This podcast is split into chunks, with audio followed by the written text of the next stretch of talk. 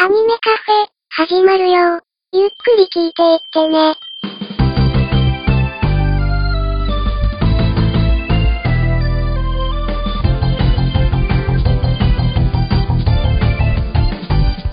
時とともに増える日々に星しずさえないように踏ん張るふっと癒し遅れてるものは僕ら空でかさむ感謝くたくたにすがしてたひどきつ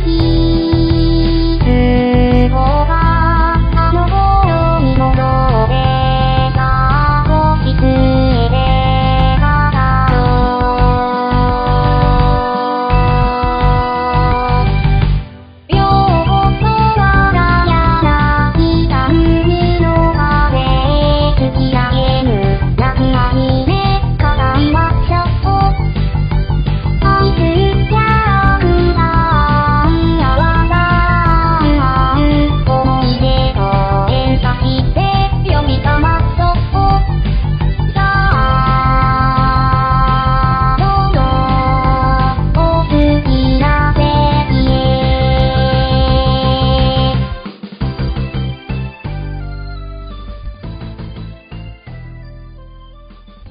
どうも、アニメカフェの翔です。ドラケングです。はい、本日もよろしくお願いしおます。願いします。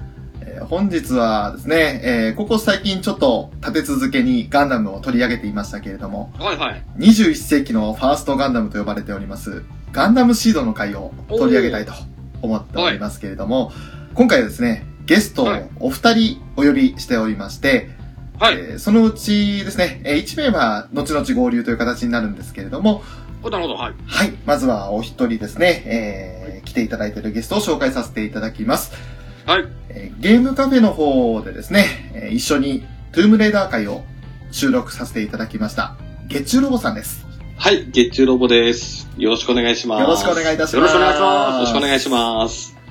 そして、後ほどですね、えー先日のアニメカフェのコードギアス会にも参加していただきました、ピスケさんが合流する予定になっておりまして、今回はその4人でお送りしていきたいと思っております。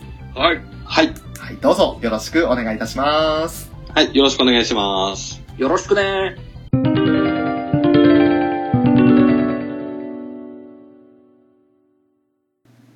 はい、それでは、シードのあらすじ、キャッチフレーズなんかを軽く説明していこうと思うんですけれども、はい、はい、まずは、まあ、キャッチフレーズ、ちょっと改めて調べて驚いたのはあったんですが、うん、はい。決闘、暴風、電撃、盾、攻撃、5機のガンダム、現るっていう、なんだろう、この、 なんかちょっとおよそガンダムらしくないこのキャッチフレーズはっていうところがあるんですけど、うーん。なんかもう、はい、キャッチコピーがあったこと自体を知らなかった んで。そうですね。本当うに、改めて調べてみて、こんなのがあって。ですね。ね、他のね、はい。ガン、ガンダム5期ネタで言えばやっぱり、ウィングとかそうじゃないですか。はい。うん1話とか、印象で、ガンダム5期確認って、ね、印象だったらまだわわかりやすいなと思ったんですけど、は。はいい。なんすかその、暴風だ、盾だ。 何なんですかそれ。本当に。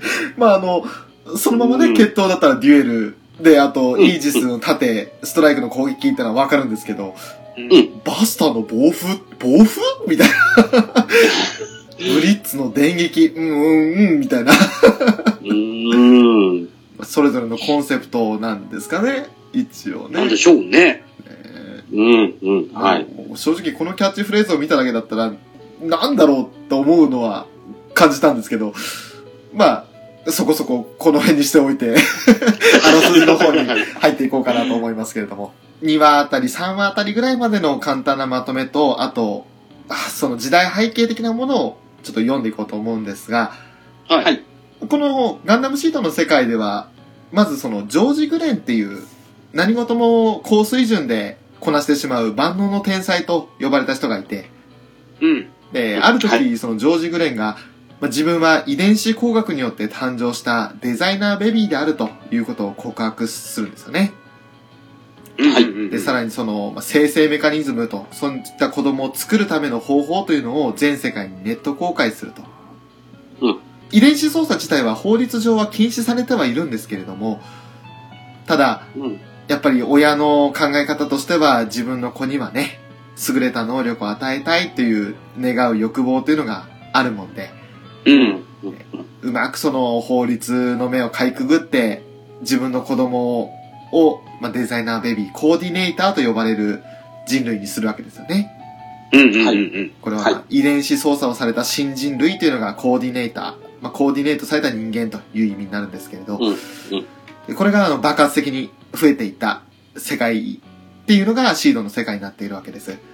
うん。うん。はでい。もまあ、遺伝子操作をされていない、まあ、普通の人類、ナチュラルというふうに呼称されてるんですけれども、うんそんなナチュラルたちはやっぱり、コーディネーターが、まあ、優れた能力を発揮してね、いろいろ、まあ、観点とか学校の授業で満点取ったりだとか、スーポーツで新記録を出したりだとか、そういったようなことをしてしまうので、それに対して嫉妬であったり、あるいは恐怖を抱き始めるわけですけれども、はツい。そんな妬みや畏怖の対象となったコーディネーターたちが、徐々に地球に離れて、プラントと呼ばれるスペースコロニーを生活の拠点とするんですね。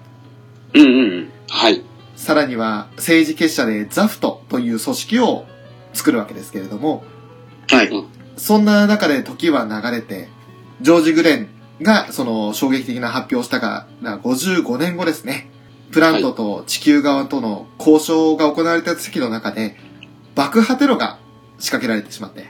で、それによって、その、まあナチュラルで構成されている地球連合は、そのテロは許せないということで、プラントに戦線を布告すると。で、まあ、その、ユニウスセブンという、コーディネーターたちの農業用のコロニーがあるんですけれども、はい。そこにその地球連合は核ミサイルを打ち込むわけですね。おー。はい。はい。でそれによって24万人以上の罪なき人々が亡くなるわけですけれども、うん。うん。後にこれが血のバレンタインというふうに作中では呼ばれる出来事になってしまいまして、はい。うん。でまあ、ザフトはね、そんな非道な攻撃を仕掛けた地球連合のその攻撃、核攻撃を封じるために、核分裂を抑止するニュートロンジャマーというものを開発して、それを地球圏からプラント中域に至る全域にまあ敷設するということになるんですけれども、うん。これがその核兵器を抑止するだけではなく、原子力発電自体をも止めてしまうことになって、でうん地球は深刻なエネルギー不足に陥るんですね。ああ、そうか、そうですね。うん。はい。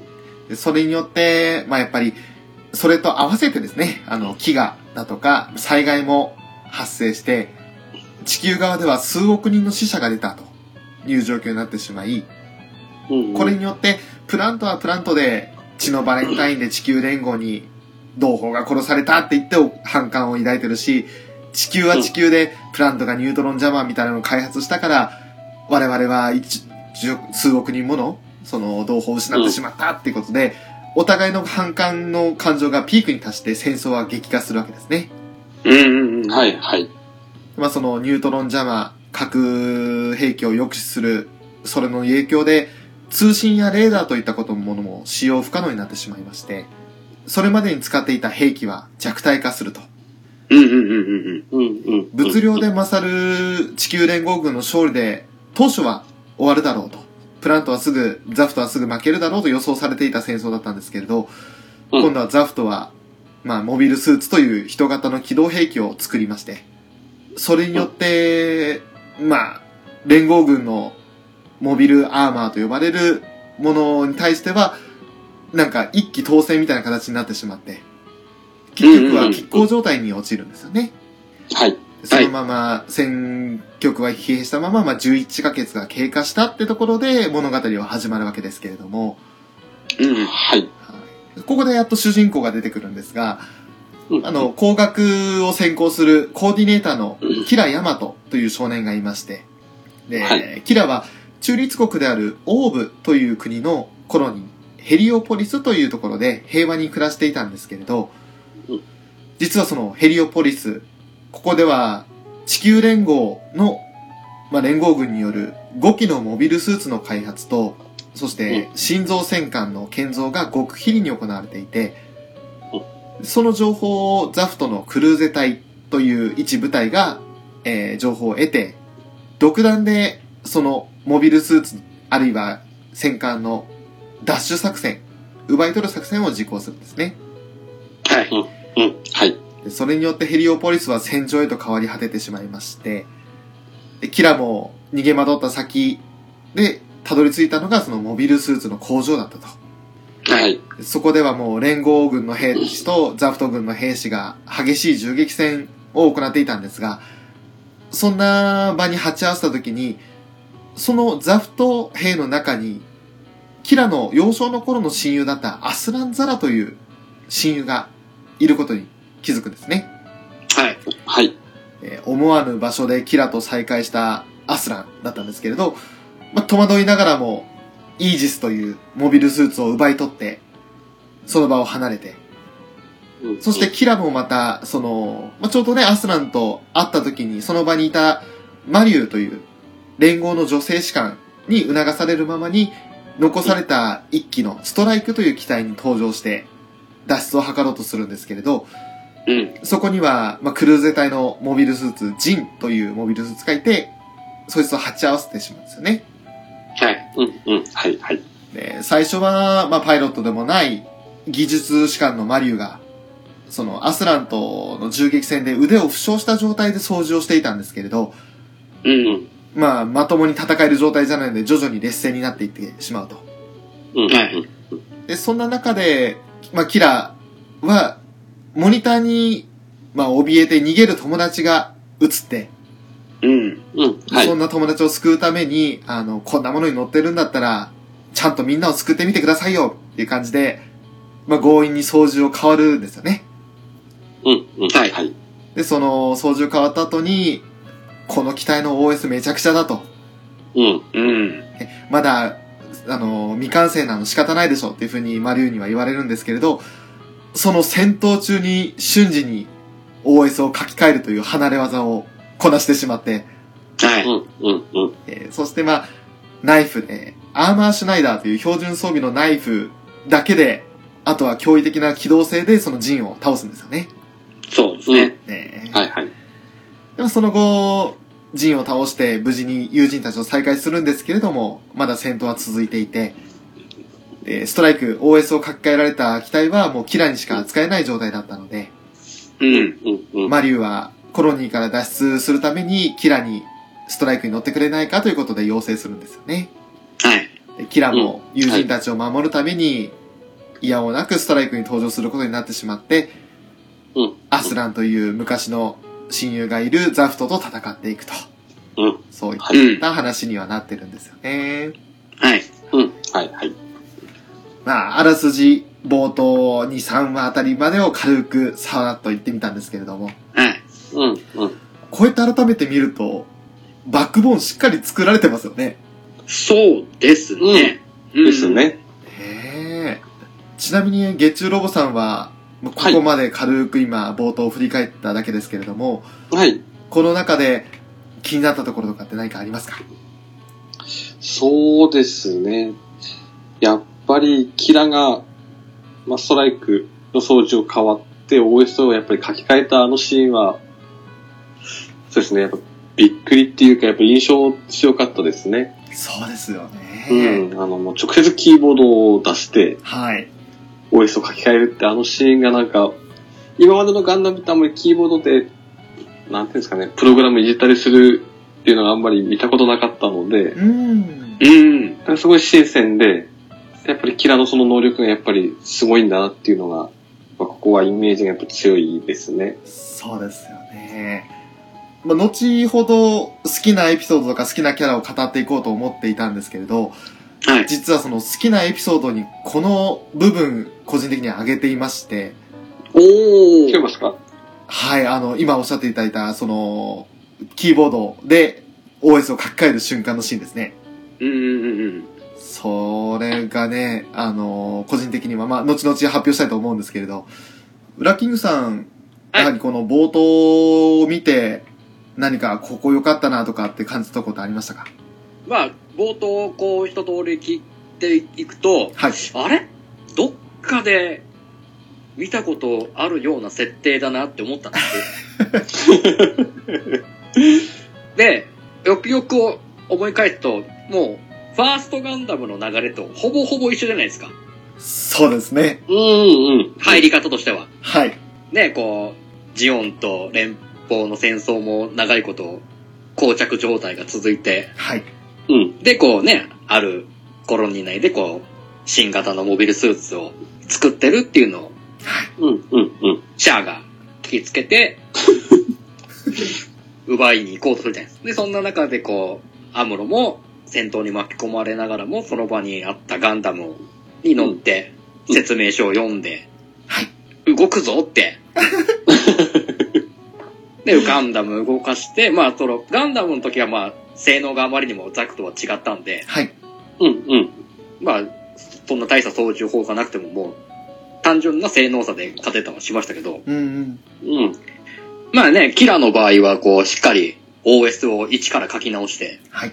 動けるような形にして、その、標準装備のアーマーシュライダーでうん。倒しましたけど、まあでも僕もこの OS 書き換えるっていうのは、新鮮でしたね。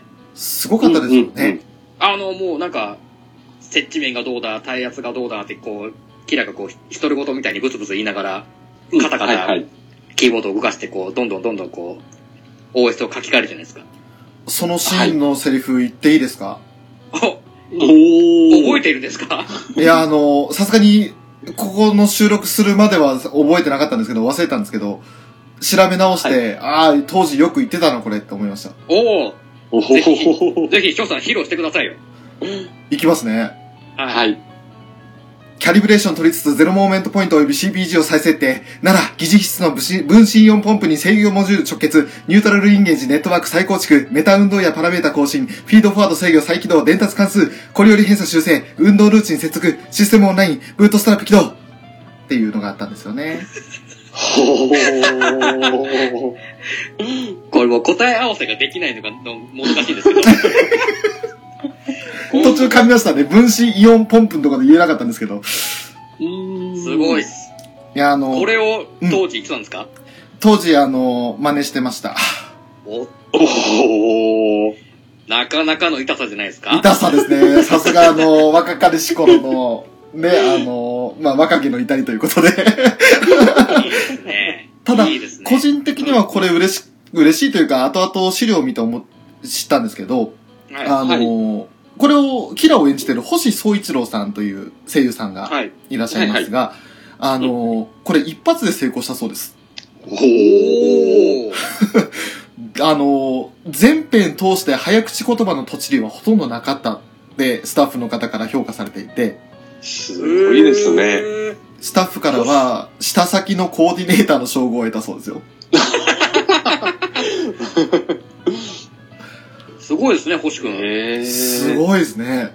あれを一発も、むしろなんかそのキラっていうのはそういった凄さを表現するために、早口言葉を言えることっていうのがなんかその、前提でオーディションをしたらしいんですけれど、うーん。おー。星総一郎さんが選ばれたのはその、とちらない凄さがあったっていうのも一つ。へーはい、あったらしいですね。うんうんうん。で、まあ、スタッフからは、自分たちで言わせておいてなんだけど、もうすげえすげえって言って拍手して喜んでたっつって。なんていうひでえスタッフだみそたういよな感じね。普です。通、ここまで、ここまでスラスラはそうそう言えないですよね。言えないですうんね。うんしかも早口ですからね。うん。うん。うんただでさえあの、え、なんだ、漢字とカタカナとかいろんなの混ざってて、うで、ん分子イオンポンプなんて、ゆっくり言えば言えますけど、分子イオンポンプに制御モジュール直結なんて、口回らないですって。ね本当にこの、専門用語をもう本当に山ほど羅列して、ですよね。日頃使わないですよね、こんなセリフ。使わないですよ ね。本当にもう、だからこれはもう、星さんの凄さが際立ったうんうんシーンだったと思いますそうよですね。だから逆に一気に引き込まれたというか、あ、なんかこのキラってやつすげえぞっていう感じが。 確かにうん。あのシーンは本当にもう、キラのコーディネーターとしての力は、十二分に発揮されると思うんですね。ですね。う。うんん。あと、砂漠に行った時もありますよね。そうですね。あり接ます地ね。面、やっぱり、あの、早口言葉が、はい。そうですね。うん。地上戦でのまた OS の書き換えもありますので。ですね。はい。設置奴が逃げるならそれに合わせりゃいいんだろみたいな感じでなんか言ってましたもんね。はいはいはい。で、まああれを戦闘中にやるっていうのがまたすごいですうよね。ーん。うん。うん 戦闘中に一気に動きが変わるっていうのが、うん。うちの、うちの裏木にもね、爪の赤線ずっと飲ませてやりたいですけど。あと、個人的に気になったのが、あの、はいガンダムのスペリング、ああ、ああ、はいはいはい。縦読みですよね。縦読みの、あうんれが、あの、やっぱ当時、まあば、高校生だったこともありまして、うん。ああいうなんかその当て字的なものがすごくかっこよく見えた時代だったんですよ。うんうんうん。。はいはいいはいはい。で特にそのストライクとかイージスの初期型の GAT シリーズって呼ばれる機体の方では、うんあの、ジェネラル・ユニレイタル・ヌーロリンク・ディスパーシブ・オートノミック・マニューバーっていうので、GUNDAM っていう風に作るんですけれど、うんうんうんうんうん。まあ、これ、なんかあの、意味合いとしては、単方向の分散型神経接続による自律起動を行う汎用統合性システムっていう意味らしいんですけど、へーわけがわからないですわね。けがわからない。本当に、でもそれでよくガンダムってですね、あの、読ませて、うん。で、しかもただのこれシステムじゃないですか。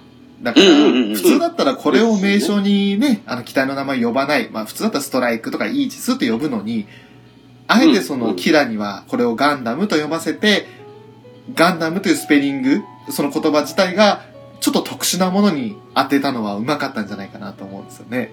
うん。そうですね。作品通してガンダムと呼ばれるのは、まあ、キラが乗る機体だけじゃないですか。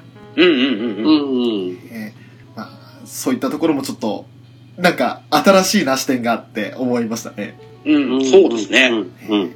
こんなところで、あらすじから、そしてちょっと気になった点を少し話をしたんですけれども、はい。はいまあ。ここからは、本格的にネタバレという形になってまいりますので、うんはい、はいあのーまあ、シードをまだ見てないで、ちょっとこの話、ここまで聞いて気になったよっていう人がいたら、この辺で止めておいていただければなとは思いますし、まあでももう16年前、え15年前の作品なんで、まあ散々今のところ情報出てると思いますから、まあ気そうにですね。うん。気にせず見るよ、あ聞い聞くよって言ってくれる人は、そのまま聞いていただきたいなと思います。はい。はい。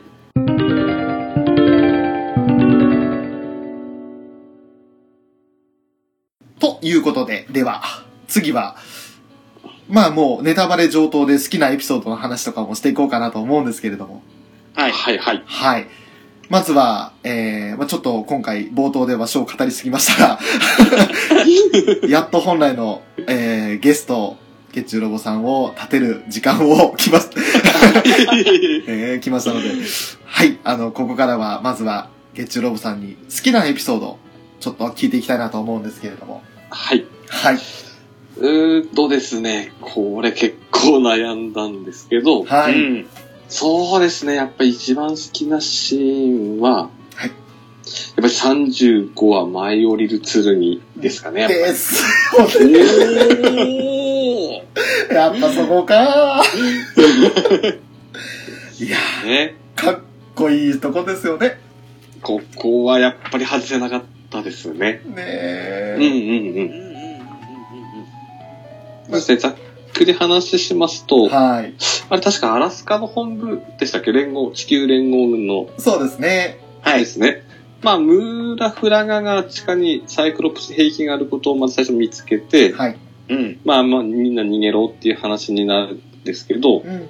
その中もザフトとも交戦中で、はい。で、ムーラ・フラガが確か、あれですね、スカイグラスパーに乗って、アークエンジェルに合流して、はいで、まあ、逃げろっていう話になるんですけど、まあ、ただ、デュエルが立ちはだかって、はいで、そこでムーラ・フラガが応戦しちゃって、で、そんな時にアークエンジェルのコックピットにジンが、まあ、現れて撃たれそうになった瞬間のはい。上空からのビームライフルですよね。ですね。うん。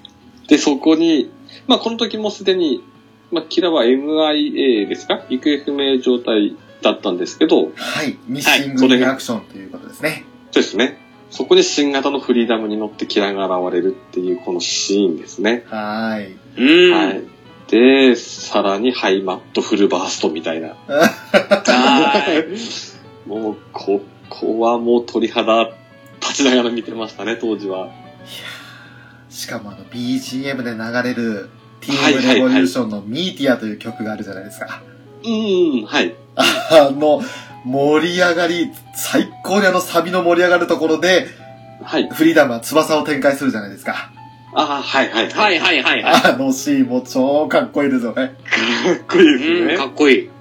ねもう、本当に、大見え切ったシーンというか、あそこがなんかこう、さあ、来るぞみたいな感じのなんかこ う、わかりやすい展開ではあるんですけど、なんかもうフリーダムとキラの凄さが際立つシーンでしたね。そうですね。で、キラも、なんか一皮向けたって言いますか、うん。まあ、吹っ切れた感じそうで、ええ、あの、現れた時がやっぱり、なんかこう、何かを悟った感で出てきますよね、キラも。うん、悟りきったような感じ。じの、はいはいはい。成人になったのかみたいな感じの。いろいろ見方が、今まではなんかこう、ただ友達を守らなきゃとか、うんアークエンジェルのみんなを守らなきゃっていう、すごい狭い視界でしかものを見れなかったんですけれど、うん、でも、一度ね、そのアスランと本当に死闘を演じて、ねはいはい。一回その死にかけた経験をした時に、ん自分が本当にやらなきゃいけないことは何なんだろうってことに気がついたんですよね。うん、うん。ですね。で、このシーン続きあるんですけど、はい、ぜひ。はい。はい。この後、まあみんな逃げろっていう話になるんですけど、はい。まあデュエルに乗ってるイザークですね。ねうえ。ん。そんな下手な脅しなど、みたいな感じで歯向かってくるじゃないですか。そうですね。はい。はい。で、まあこのシーンでデュエデュエルと、まあ、やり合うんですけど、はい。確か大気圏突入前ですかね。はい。あの、デュエルが、まああの、小さい女の子乗った宇宙船はい。撃って、まあ、はい民間人殺しちゃうシーンあるんですけど、ありますね。はい。はい。やっぱあの恨みがやっぱり北も持ってるんですね。よぎりましたはいはい。うね。ん。はい。でもそこでキラはやっぱり殺さずにはい。足を切り、うん。さらに逃げるように 背中から蹴りを入れて、うん。そうですね、ザフトの、まあ、仲間のところに蹴り飛ばすっていうあのシーンもやっぱりグッときましたね。情けをかけたんですよね。うん、うん、うん。あのシーンは、あの、はい。まあ、後々その資料で見たときに、スタッフ間のシナリオ会議っていうのを、の裏話が出てまして、はい、はい。あの、フリーダムの強さを出すためには、誰かカマセイヌがいるよね。誰がいいかな。イザーク先生しかいないでしょうっていう話があったそうです よ。なるほど。ですよねって感じですね。でも、あの、やっぱり、その、シャトルを破壊するって今話、まあ、12話か13話ぐらいであったらしいんですけれど、うん、うん、はそれい。の前にその、デュエル、一回その、ストライクの時のキラに攻撃されて、怪我して顔に傷つくじゃないですか。はい、ははいい。はいはい。まあ、あの、例の、痛い、痛いのシーンですけ れど、はいあれ以降、その、負け癖がついてるから、なんかスタッフ一同で、あの、イザークに異論なしだったそうですね。はあ。あーかませぬには最適だと、ひどい扱いですね。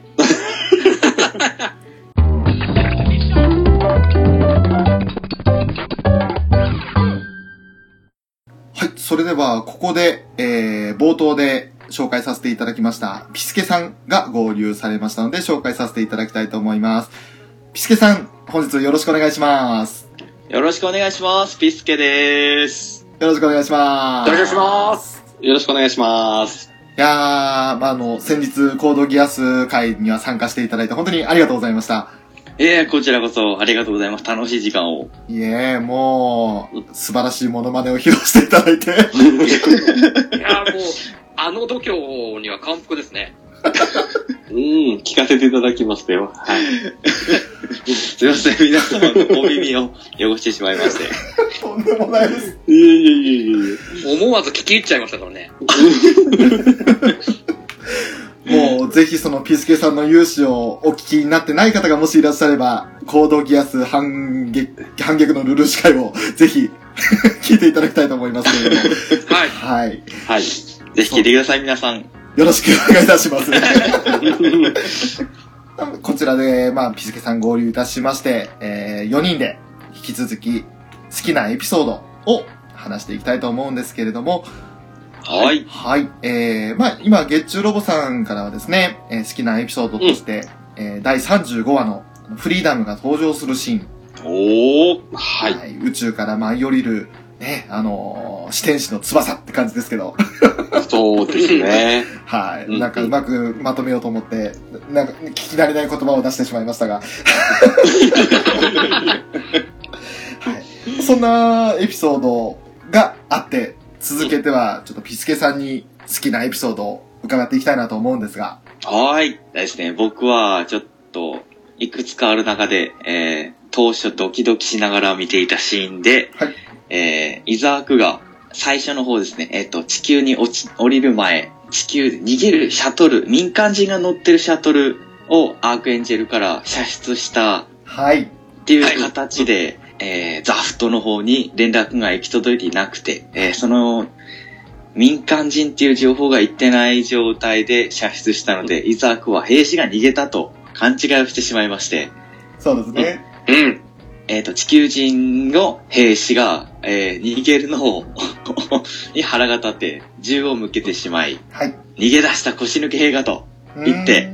ビームライフルで撃ち抜いてしまうという民間人を、はい。うん。おー。はいえーあのシーンがもう、当時、えーご飯を食べながら見ていたんですけども、はい。はいえはーい。は箸が10秒止まるっていうショックを受けまして、あうん。うん。うん。うん、何でしょう、さえーエンディングの歌がらー。流れてる時に、 口を開けっぱなしで、 足が止まって茶碗を持ったまま10秒止まるっていうことになるぐらいショックを受けまして、うん。うん。ちょっとあのシーンを、えー好きなエピソードっていうかびっくりしたエピソードの一つとして挙げさせていただきます。なるほど。なるほど。うん。ちょうど13話、先ほどあの月中ロボさんが、あの、35話の話をするときに少し挙げられていたシーンですね。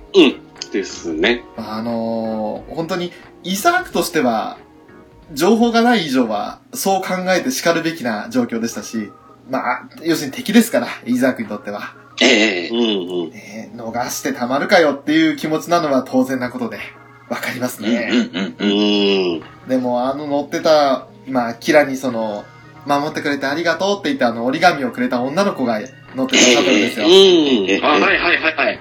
あー、でが切ないですよね。キラの悲痛な叫びが 聞こえてきますよね。そうなんですよね。うん。うん。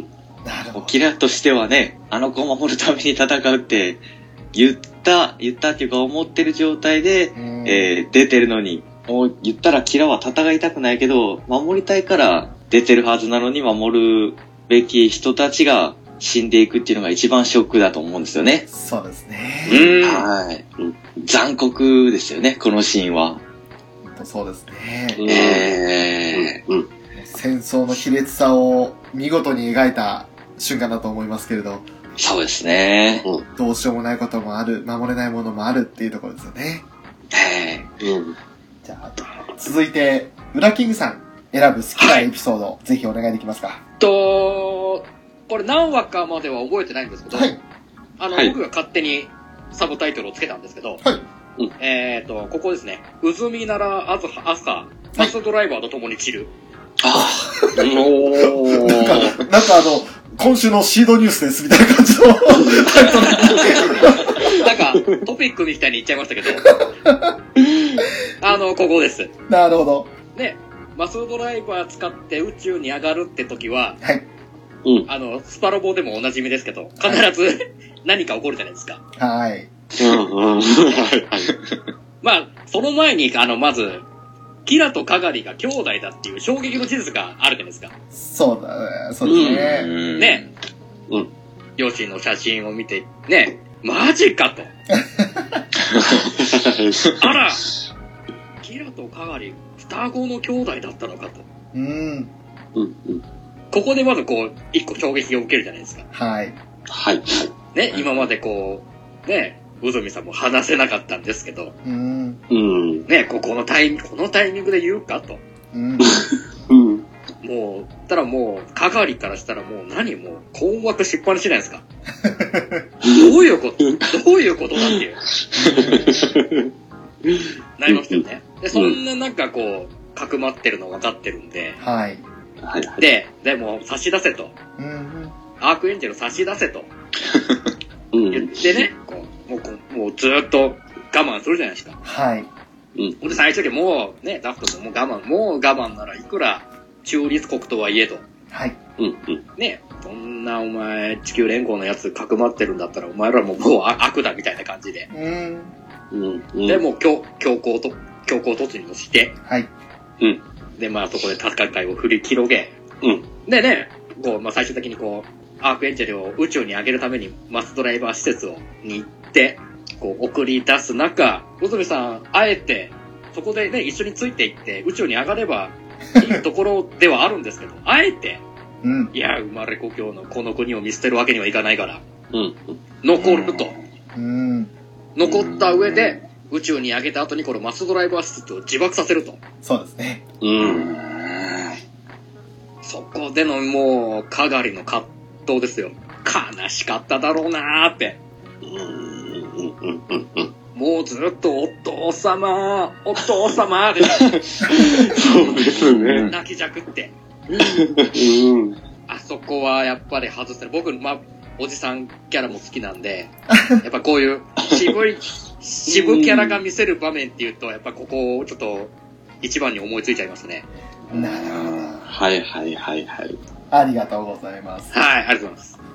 じゃあ、生涯選んだエピソードなんですけど、まあ、一番は、月中ロブソンと同じ35話うんの、舞い降りる剣だったんですけれど、はい。まうあ、んそれを外して、じゃあ2番目で考えたときに、はい。 28話で、まあうん、タイトル、キラというタイトルだったんですけど、はい。あのー、フェンス越しにアスランと再会するんですよ。うん。うんはいはいはいはいはい。うはいんうんうん。まあ、あのー、モルゲンレーテというその工場、オーブの工場があって、でその、トビーというね、昔そのアスランからもらった鳥型ロボットが、勝手にその外に飛んでっちゃうんですよね。うん。うん。であのー、それを追っかけていくうちに、フェンスの先に、まあ、トリーが止まった人がいて、それがよく見たらアスランだったと。はいはいはい。うん。うん。はい。でね、アスランがゆっくり近づいてきて、たどたどしく、君のって聞いて、うん。で、うん、ありがとうって言って返すんですよね、トリを。はいはい。うんうんで、お互いにこう、まあなんとも、それまでね、戦いたくもないのに戦ってきて、本当にあの辛い思いの中、でも、アスランの後ろにはイザークやディアッカやニコルがいると。だかうん。ら、うんうん。キラーを悟らせるわけには、そのストライクのパイロットだと悟らせるわけにはいかないっていうことで、うんアスランは唇噛み締めながら振り返って帰ろうとするんですけど、うんそこでキラが背中越しに、昔友達に、大事な友達にもらった大事なものなんだってうんうん。うんうんうん。言いますよ。ね。もうそのシーンがもう本当にあの、イザークたちの目があるために親しく話せない二人がもうおかしくて、うんうんううん。んうん。はい。で、しかもそこでゆっくりとあの、シーソーのあんなに一緒だったのにが流れるじゃないですか。 そう、あの、エンディングの入れ方、すごい上手いですよね。うまい。しかもあの、なんかちょっと、ゆっくりなペースの、あの、ピアノバージョンみたいな 曲だったんで、うんうんうん。うわーって思いながら見てましたね。うん。もう、本当に、もしね、そういった、その、いや、なんとも言えないんだよな、もうすでにそれまで戦っててね、あのと、お互いにその守りたいものがあって、うん。戦ってたわけですから、いやー、でもここでなんとか分かり合えたならって思いましたけど、難しいですよね。うね。ーん。あその後、アスランは根拠のない、まあ、周りからすれば根拠のない理由で、うんで、あそこに絶対にアークエンジェルというか、あの、ストライクはいると。うん。だからここで罠を張ってようっていうことで言って、イザークたちの反感を買うんですけれど、うん。えまあ、 アスランも、理由は話せないけど、確固たる自信を持ってそう告げるわけだから、なかなか孤独になってしまってね、切ないんですよう。んうんうんこのシーンも、グッときましたね。うんうーん。いいシーンですよね、ここは。いいシーンですよ。はい。まあちょっとね、あの、本当はもっともっとたくさんのエピソードあるんですけれど、あえて今回はね、ちょっと4人で集まった話をするところで、1個ずつということで、限定してあげさせていただくんで、はい。はい。はい。この後続きとしては、じゃあ、好きなキャラ部門ということで、入っていこうかと思うんですけれども、はい、じゃあ、ここは、まずは月中ロボさんから、好きなキャラクターをお願いできますか。そうですね。はい。俺も悩むんですけど、先陣切りまして。はいやっぱ、キラヤマトですかね。おうー。んうん。まあ、理由はちょっといろいろあるんですけど、はいまあ、やっぱり最初ははい、ただのみ、まあ、コーディネーターですけど、やうん。っぱただの民間人で、はい。はい。まあ、偶然にも、まあ、ストライクで乗るような形にはなったんですけど、まあ、そこでやっぱり友人たちを守るっていう戦いに身を投じながら、はいまあ、成長していく姿がやっぱり良かったなっていうのもありますし、うん。うんあともう一つが、まあ、声優の星さんですよね。はい。星総一郎さん。これ多分ウィキペディアに載ってるんで大丈夫だと思うんですけど、はい。星さんって福島県出身なんですね。おー。おー。はいで、私も福島県なので、はい。はい、そうん当時、そうですね、たまたま調べたら、おーってなりまして、はい。なるほど。はうい、んそっからなんかやっぱり、なんかキラが身近に感じるっていうか、 うーん。うんんそうなんですよね。本当ですね、福島県会津若松市って書いてありますね。うんうんうん、へですね。なおんー。で、うん、やっぱそれがきっかけもあってか、やっぱり、ですね、やっぱキラに感情移入してはしまいますね。い。なるほど。うー月中ロボさんもコーディネーターだったわけですね。ん。そうですね。 はいはい。うん。まずいらないネ タを飲んでしまう空気が。いえいえいえ。いや、いいっすよ。うん。どんどん爪痕残してください。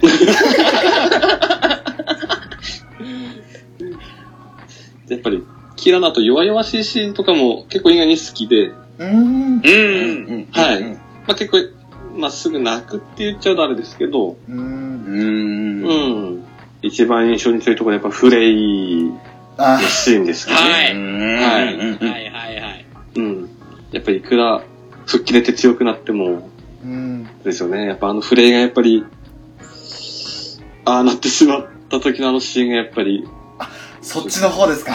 そっちのう方、ーん。ですね最終話の方ですね。最終話の方ですね。なるほどあーなるほど。ああなるほどあそそっちの涙か。こっちも涙、 はいはい。ですね。あそこは私もちょっと涙がポロリときたシーンではありまして。ああ、わかりますね。うん。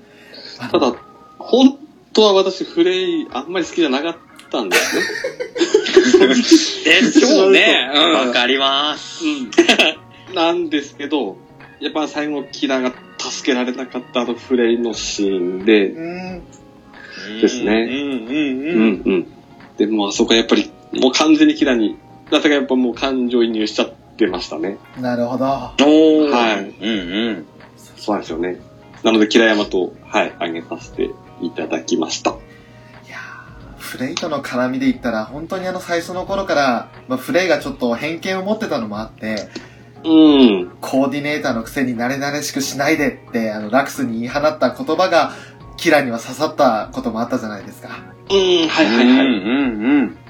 そういったのもあって、そのコーディネーターを毛嫌いする、あの、まあ、ブルーコスモスではない、あえっと、コーディネーターを排除しようっていう企む、そういった組織というか、宗教思想の人間ではないとは言ってたんですけれど、でも、かなりそれに近い思想を持ってるのがフレイだったじゃないですか。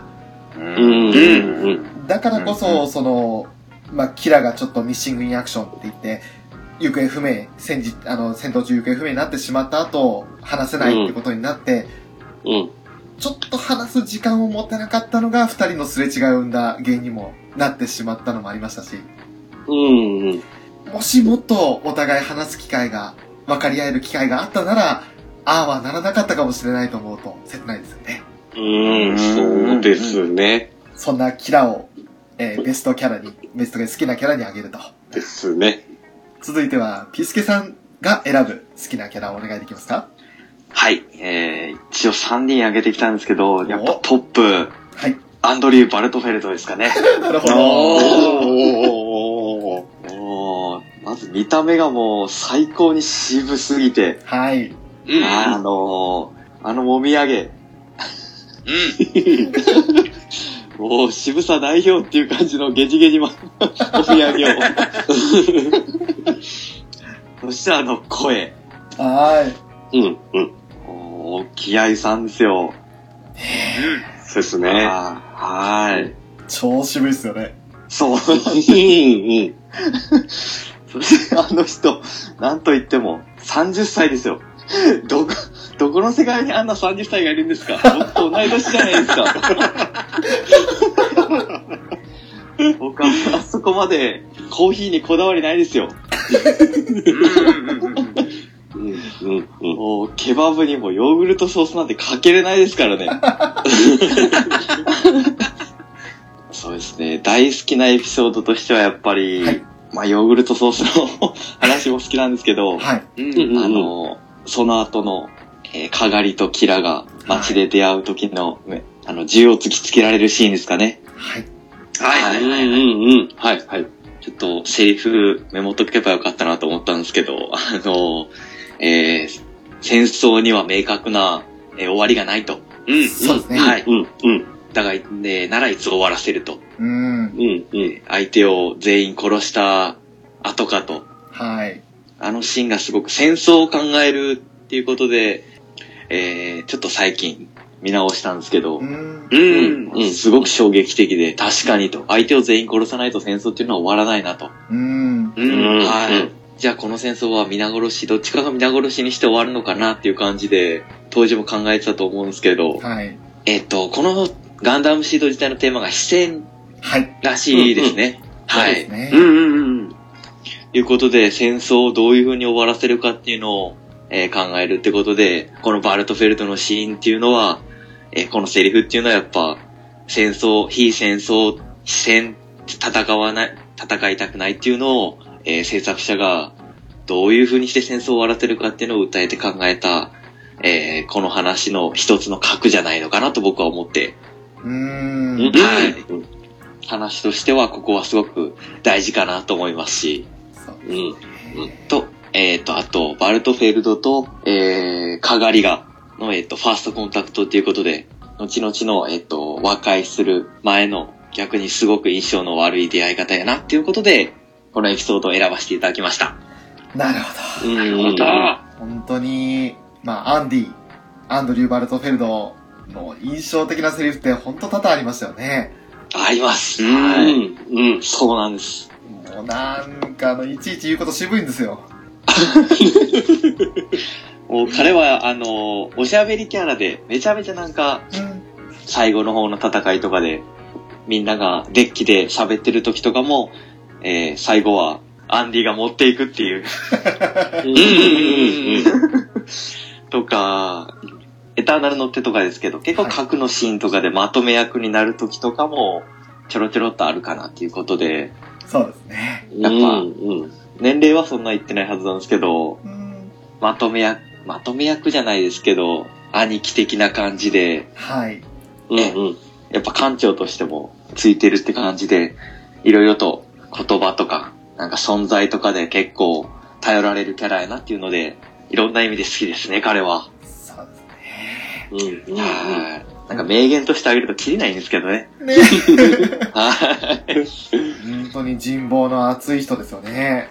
そうですねう。んあの、その魅力があってキラは泣きながら、ん泣きながらじゃないですけど、あの、殺したくなんかなかったのにっていうセリフもかなり、うるっとくるぐらいに感動しましたね。あー倒してしまった。あはいの、バック、えっ、と、ラゴをうん、うん。倒した時に。はい。うん、うん。はい。いやー正直、そうですね。キラの気持ち考えると辛いですね。こんな魅力的な人を殺しちゃわなきゃいけない戦争っていうことで。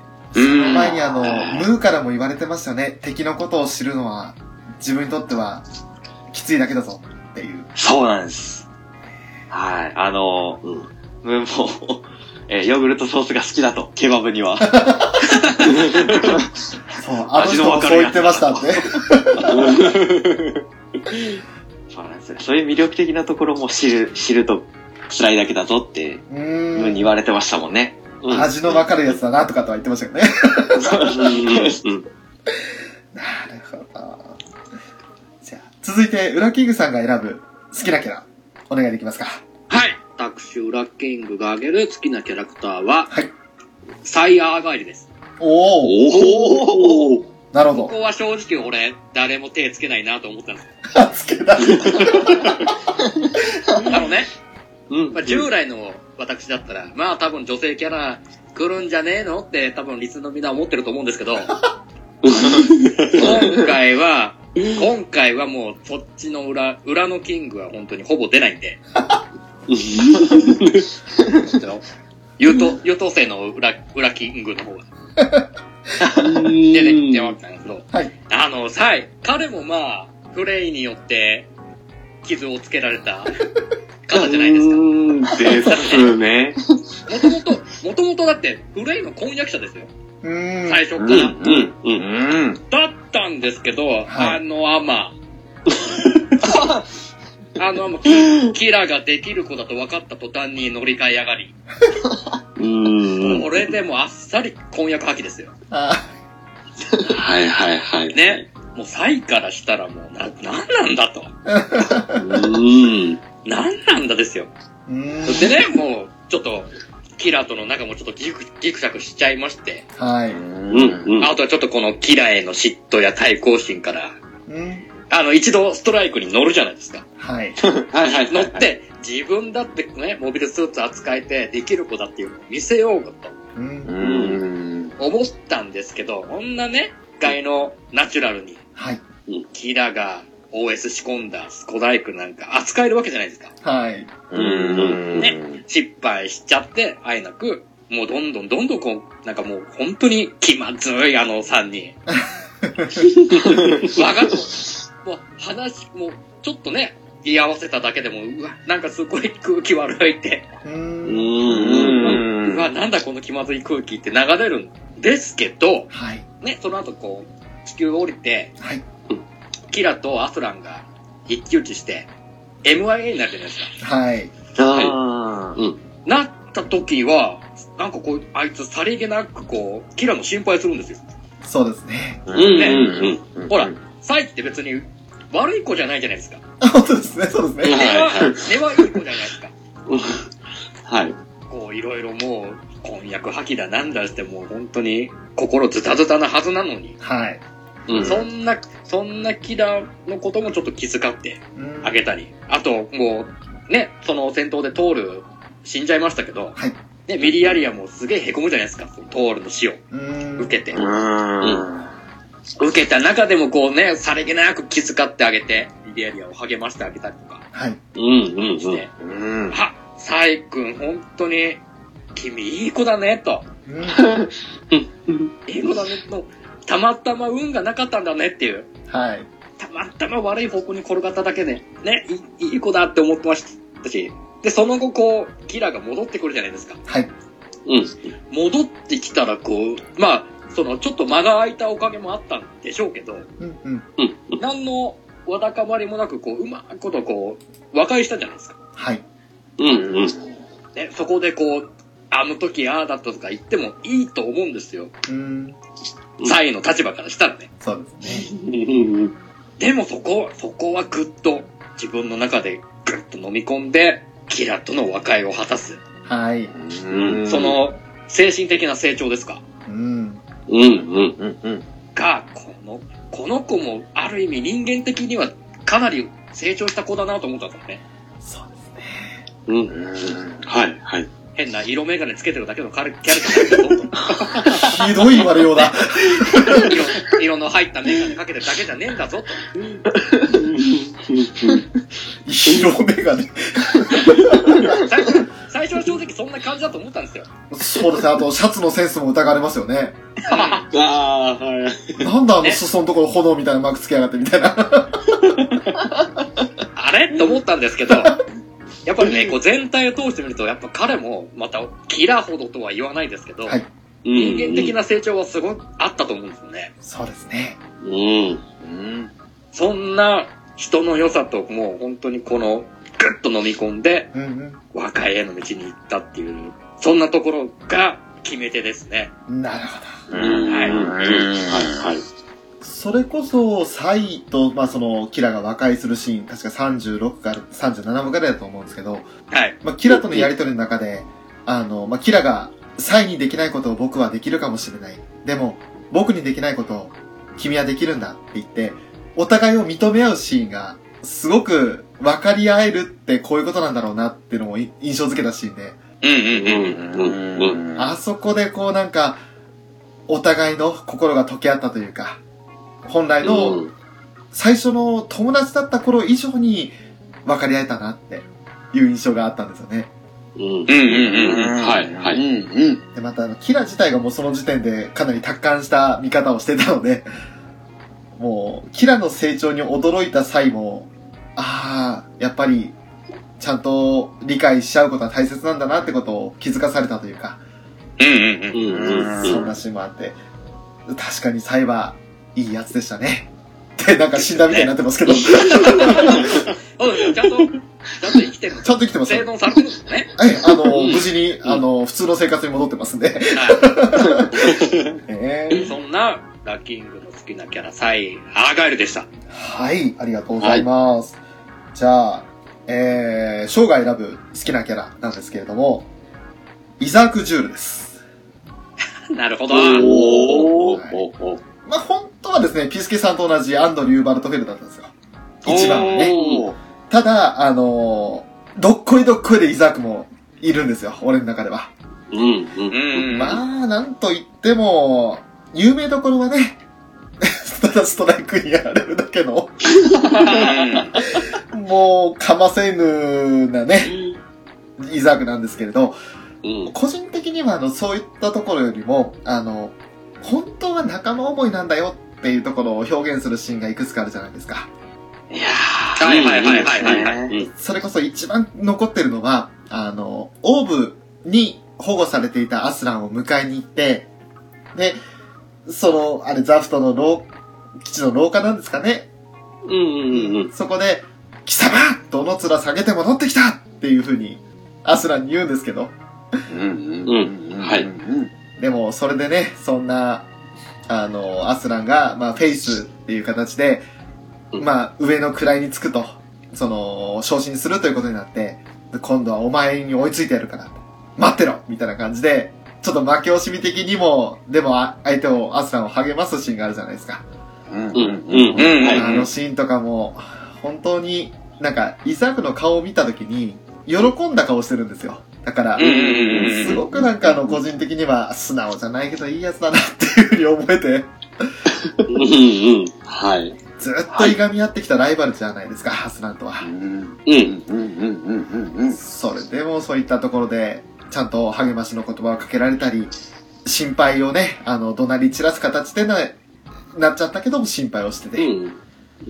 あハスランのことを考えたんだなっていうシーンもあるし、あと、うんメンデルの付近かなで、バスターと対峙して、うん。うんはいはうい。んうんうん貴様よくもディアッカの期待でって言 って、ね本当や、まあまさか乗ってるのがディアッカだと思わないからそういうふうに言うとは思うんですけど、うん。そのシーンからもディアッカのことも大切に、まあ、もう死んだと思い込んでたディアッカがね、うん。うんいるわけですから。でも、その後、まあ、ディアッカとイザーク話をしようって言われて、うん。で、あの、コックピットから降りて、向かい合って話をして、お前が生きていてくれたことは嬉しい。だが、ことと次第によっては貴様でも許さんぞっていう、すごく葛藤するシーンもあるんですよ。うん。はうんい。うんうんうんうんうん言うなれば大親友で戦友であるディアッカーを、本音は許したい。戻ってきてくれてありがとうって言いたいのに、自分のその軍人としての立場を考えるとそうもいかんと。うんうんうん。うん。はい、はい。それまで散々ね、逃げ出した腰抜け兵とかって言って、打ち貫いてきた人ですから、イザークは。なかなかね、そういった葛藤の中で、もう本当に、まあ、かませ犬でもあり、うん、でも、一番こう、仲間内で苦悩した人なのかなって。うん。うん。彼も成長してますからね。そうなんですよね。うん。うんはい。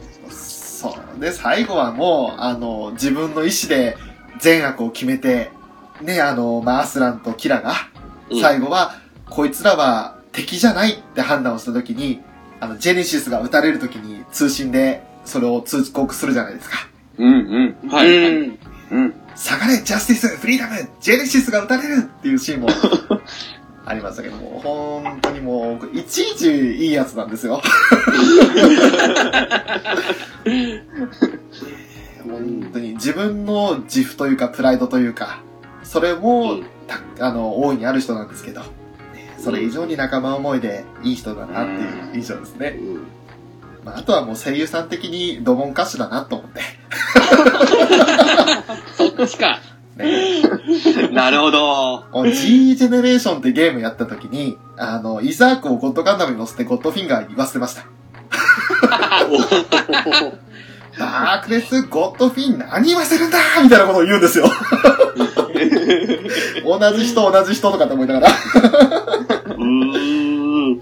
多分 YouTube でもゴッドフィンガー各パイロットごとのセリフみたいなセリフ調べたら今でも出てくると思うんですけれど。うんうんうんうん。もう、それも面白くて。うん。まあそんな感じですかね。伊沢くんいいですね。うーん。う。うんあの、それこそ、スペックが一番低い機体に乗ってるじゃな いですか。そうですね。 4体の中で 5, 5体ですか。はい。ん。うん。はい、はい。プロトタイプみたいなやつに乗って、はい。一番活躍しちゃうっていうキャラクターです よね。うん。ももう、機体をぶっ壊してでも、相手をぶっ倒すみたいな感じで、うん。う、うん。結局、彼が一番、デュエルで戦果を上げてるような気がするんですよね。そうですね。ええうんあのーえっ、と、ブーステッドマン乗ってる2体、2体も倒しちゃいますし。あそうだ。シャニと黒って倒しちゃいますもんね。うんはい、そうですねすごいなと思って、はい。貫いて、リアッカ火星みたいな感じで、バスターでもう一人貫くっていう。う。うんん。いや、すごいっすよ、彼は本当 に。友友達思いプラス、技量も度胸も半端じゃないですよ。アスランには、後陣を加配しましたけど、一応、オール2ですもんね。2番手 ですもんね。ええ達。彼はあそこまでスペック低い機体で頑張ったなと思います。ドラマあと CD ではいいネタになってましたけどね、それね。あと、もう一個好きなシーンあるんですけど、はい、どうぞ。はい。あの、かがりを守った時のディアッカですかね。コビルンからの攻撃を。あはいはいはいはい。最終はちょっと前ぐらいですかね。はい。そうあのシーンもなんかやっぱり伊沢くんの良さというか、うんうん。うーん。はい。ですね。あのシーンもちょっとグッときましたね。かがり助けるんだっていう。それこそそのままシールドで特攻ですよね。そうですね。ねはい。え、フレスベルグとかっていうあの、フォビドンの曲がるビームはいはをい。そのまんま、あの、発射口に突きつける形で、体当たりするんですけど、はい。あれはすごいシーンでしたね。うん。いやー、思い出したら出てくるもんだな 15年前見たっきり見てないんだけどないや、でもあれ絶対忘れますよ。50はありましたもん、調べたら。いや、そうですよね。うん。んうんワンシーズンで50話ってとんでもねえ数あるなと思って。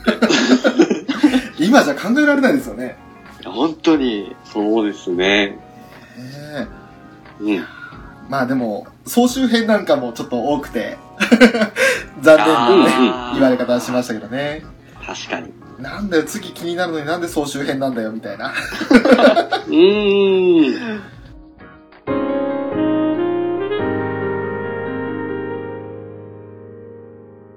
次に、ちょっと機体の話していきましょうか。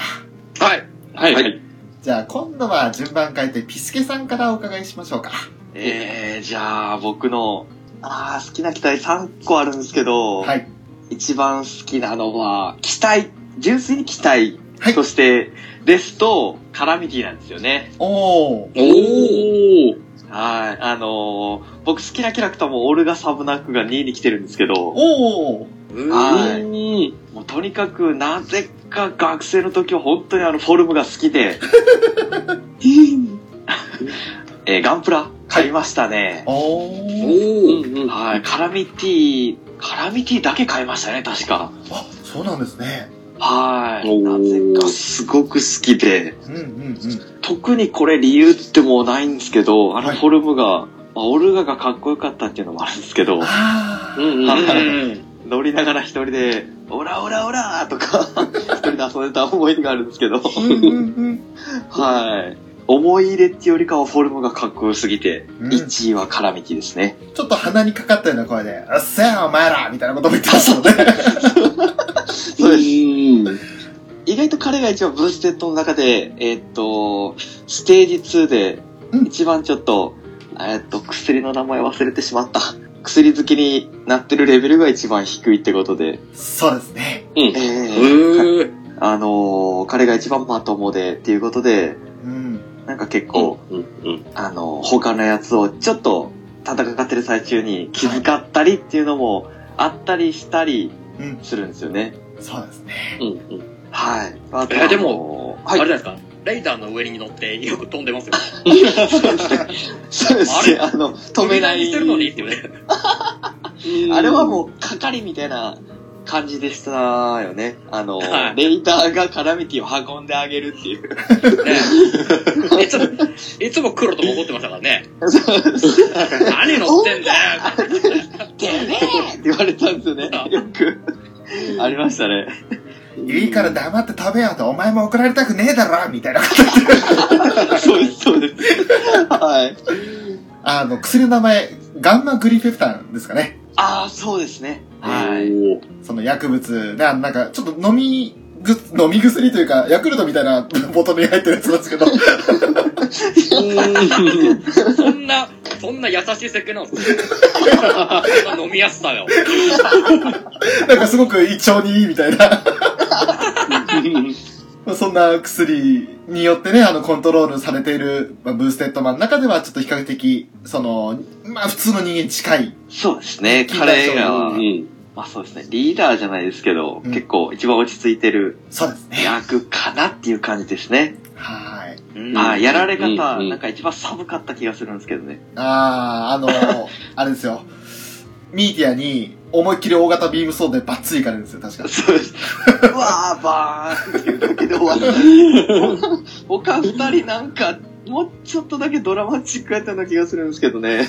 黒とは、バスターから奪ったあの、デュエルが、ええー、そうです、そうです。ビーム放ってやっつけますね み。たいな感じで。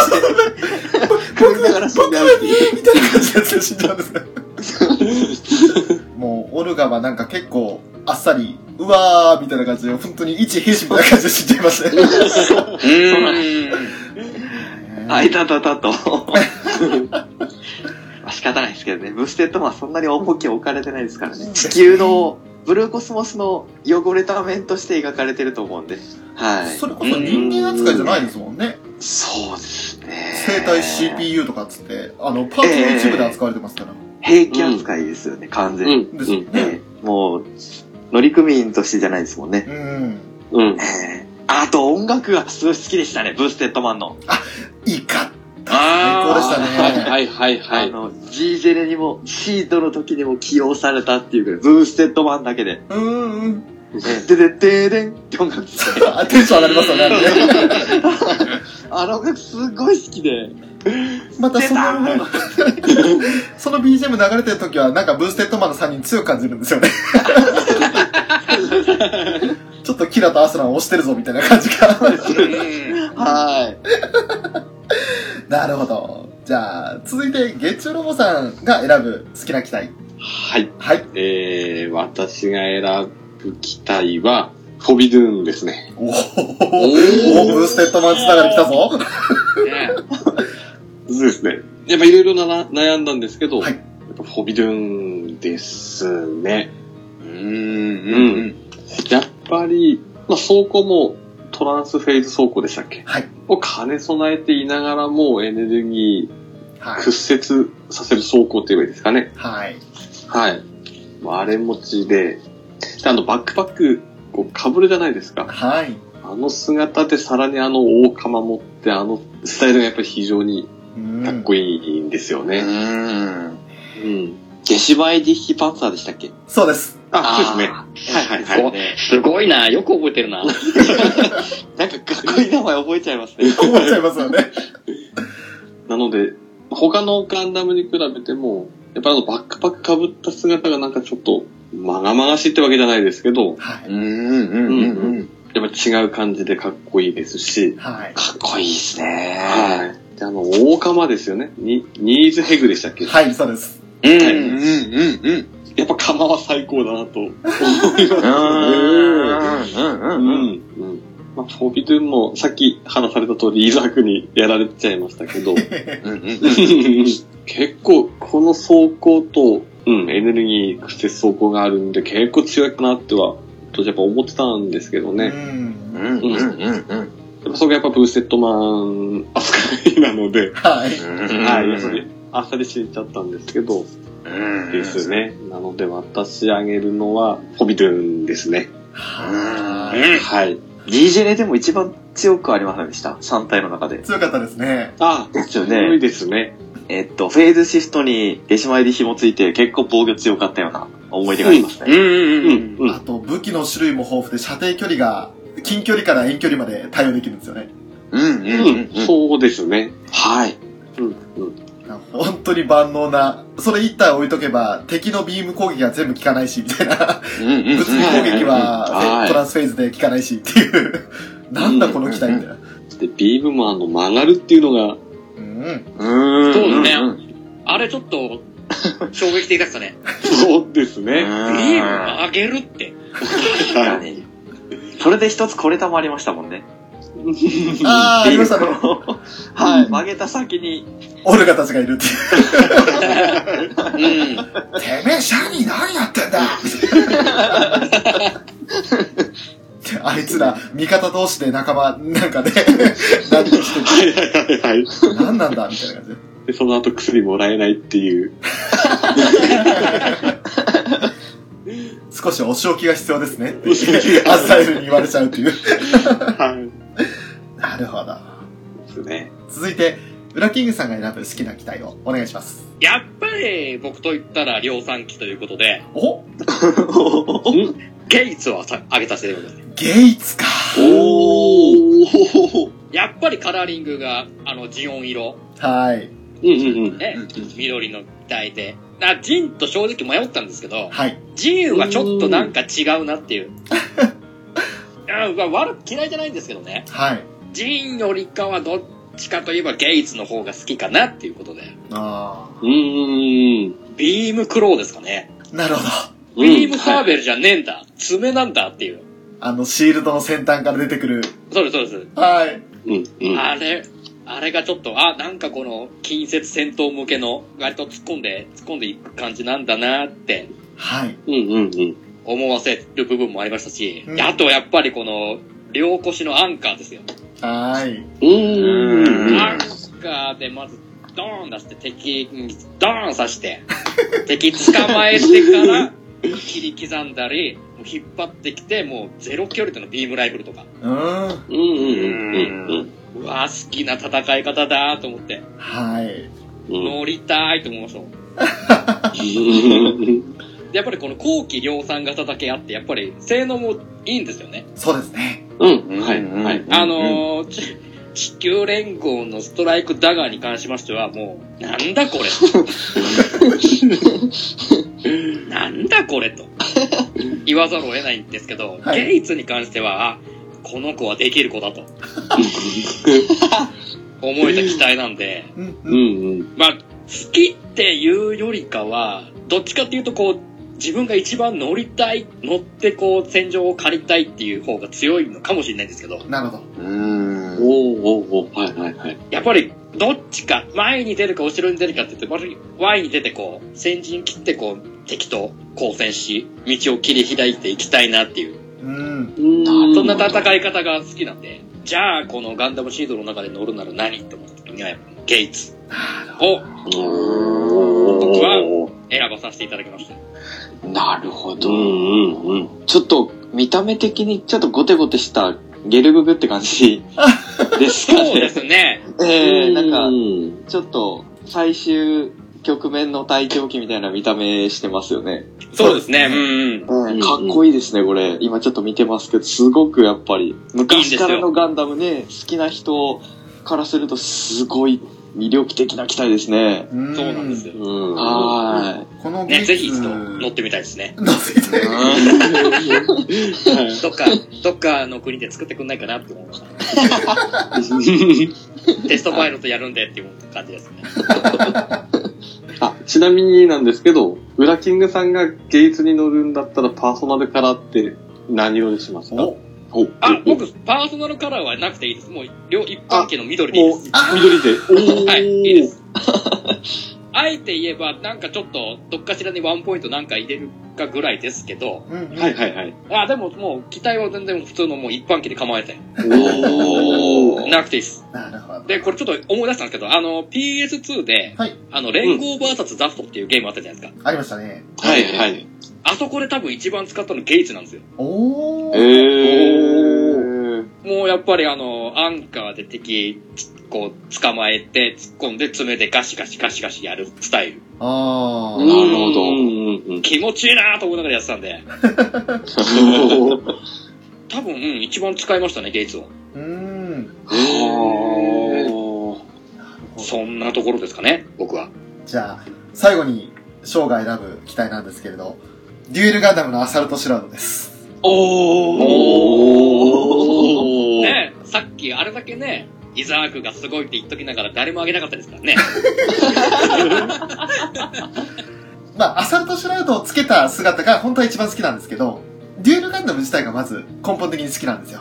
カラーリングの面でも好きなカラーリングですし、んうんうんうん。えーシンプルイズベストじゃないですか。うん本当になんかあの、持ってる武器もバルカン持ってます。ビームライフルあります。サーベルあります。以上みたいな感じの。この潔さったらないですよね。まあ、ライフルにあの、グレネードランチャーがついてるっていうのはあるんですけれど、あそーこが唯一他の機体と違うかなってところで、あとは、あの、ちょっと悲しいお話で、実はその、ヘリオポリスからダッシュするときに、あの、デュエル武器を忘れてってるんですよね、設定では。なるほど。おー。おー本当はですね、あの、350ミリレールバズーカというものがありまして、バズーカ砲があるんですよ。はいはいはいはいへはい。ーまあ、あんな状況だったので、イザークはそれを取り忘れていきまして、ねえ、まあちょっと外伝作品のある機体で、デュエルのバズーカ使われちゃうんですけれど、うーん。ほー。そういった、しかもそのバズーカかなりの威力があるんですよ。あら。ねへえもったいない。ねーえまあでも、アサルトシュラウドをね、あの覆ったことによって、右肩にはあの、レールガンで芝というレールガンがあったり、うんうんあうと、ん5連装のミサイルポットがあれば追加装備としてついたりとかっていうのがあったので、それでまたがっちりとデュエルの印象が変わったんですけれども、まあ本当にあの武器面から言ってもシンプルだけど、なんかこういい感じに揃ってるし、そのバズーカさえ忘れてなければあんなにストライクに苦戦しなかったんじゃないかと思って。それこそあの、最初の頃フェーズシフトダウンっていう回が4話か5話ぐらいであったんですけど、あの、うんキラが右も左もわからない状態でビームライフル乱射しまくって、そしてあの、フェーズシフト走行を落としてしまうと。で、そこであの、デュエルがグレネードランチャーで狙うじゃないですか。あそこのシーンでその、取り忘れていたバズーカ撃てたらもうストライク終わってたんじゃないかっていう感じがするんですよ ね。なるほど。あーなるほどなるほどはいはいはい。ねもう本当にそういった、ちょっと、まあいろいろ、まあ乗ってんのイザークですからみたいなところがあるんですけれど。ねちょっといろいろと、これ印象深いですね。パート2に続くよ。ゆっくり聞いていってね。